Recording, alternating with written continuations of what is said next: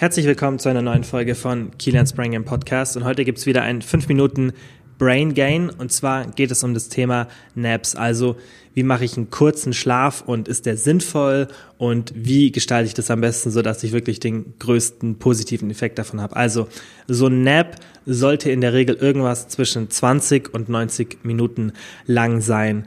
Ähm, wichtig ist, dass ein Nap nicht dafür da ist, ein Schlafdefizit zu kompensieren. Das heißt, wenn ihr weniger als acht bis neun Stunden Schlaf pro Nacht bekommt, dann habt ihr ein Schlafdefizit. Denn wir Menschen haben, wie gesagt, acht bis neun Stunden Schlafdauer, die wir pro Nacht brauchen. Und das ist auch universell, also das trifft auf jeden Menschen zu. Ganz wenige kommen mit sieben Stunden Schlaf aus, aber so gut wie niemand unter 0, ähm, ein Prozent der Menschen kommen mit weniger als fünf oder sechs Stunden Schlaf aus, aber in der Regel brauchen wir acht bis neun Stunden Schlaf. So. Und für dieses Szenario, in dem ihr zu wenig geschlafen habt, ist es nicht sinnvoll, dass man das durch einen kurzen Nap kompensiert. Das heißt, ihr könnt jetzt nicht sagen, okay, ich schlafe bloß sechs Stunden und macht dann eine halbe Stunde Nap am Tag. Was aber sinnvoll ist, ist, dass man so ein Nap benutzt, um ein Leistungstief zu kompensieren und einfach die Reaktionsfähigkeit zu erhöhen. Denn es gibt viele Berufe, die sehr ähm, ja, leistungsbezogen sind und bei denen es einfach wichtig ist, dass wir auch eine sehr hohe Reaktionsfähigkeit haben. Das sind chirurgische Berufe oder Piloten oder andere Menschen, die irgendwelche Fahrzeuge bedienen. Und es gibt natürlich noch ganz, ganz viele andere Berufe, bei denen es extrem wichtig ist, dass wir eine sehr hohe Reaktionsfähigkeit haben. Und besonders bei diesen Berufen ist es halt extrem wichtig, dass man eben kein Leistungstief hat, besonders nachmittags tritt es meist ein, um einfach das Risiko zu minimieren, dass Fehler passieren. Und da macht ein Nap sehr viel Sinn, wenn man eine kurze Nacht gehabt hat. Wie gesagt, man kann das Schlafdefizit zwar nicht ähm, kompensieren, aber eben die. Und was ihr da machen könnt, ist, dass ihr einfach 20 bis 90 Minuten schlaft ähm, tagsüber. Was natürlich wichtig ist, ist, dass ihr davor kein Koffein konsumiert. Und normalerweise, wenn ihr ausgeschlafen seid, solltet ihr kein Koffein in den ersten Wachstunden benötigen. Und dann macht es halt Sinn, dass man irgendwann nachmittags den Nap macht. Nicht zu spät, also nicht irgendwie erst um 16 oder 17 Uhr, sondern vielleicht um 12 oder 13 Uhr, je nachdem, wann ihr eben aufsteht und wann ihr die Zeit dafür findet.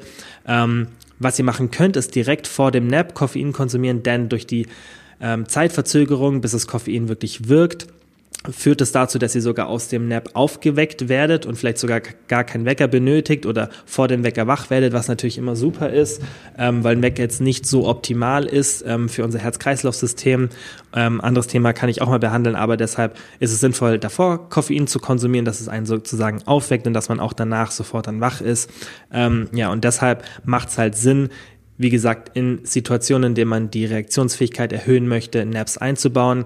Es gibt auch ähm, Untersuchungen von ähm, Völkern, die noch nicht ähm, Elektrizität haben, das heißt, die einfach so ein bisschen unangetastet von der westlichen Zivilisation sind.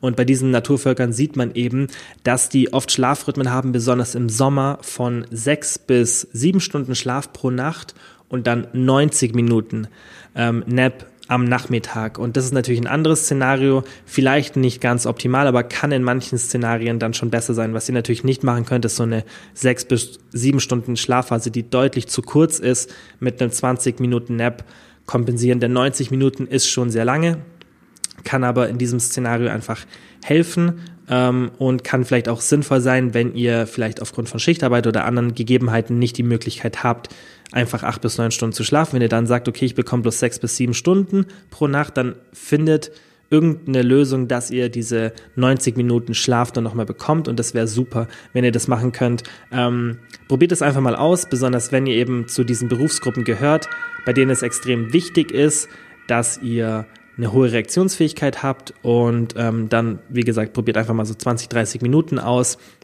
Und normalerweise sollte es dann definitiv helfen. Wie gesagt, wichtig, davor kein Koffein konsumieren, sonst werdet ihr sehr starke Probleme haben, überhaupt einzuschlafen für diesen Nap.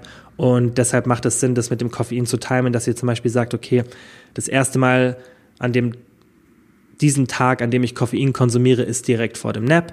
Und dann ähm, habt ihr auch danach diesen Wacheffekt und habt nicht dieses typische Nachmittagstief. Natürlich ist es immer eine Frage, kann man das überhaupt einbauen in den Tag? Ich weiß, für viele von euch ist es nicht wirklich möglich aufgrund von beruflichen Gegebenheiten, aber vielleicht habt ihr die Möglichkeit und dann ist es eine super Möglichkeit, einfach die Reaktionsfähigkeit wieder Richtung Normalniveau zu bringen.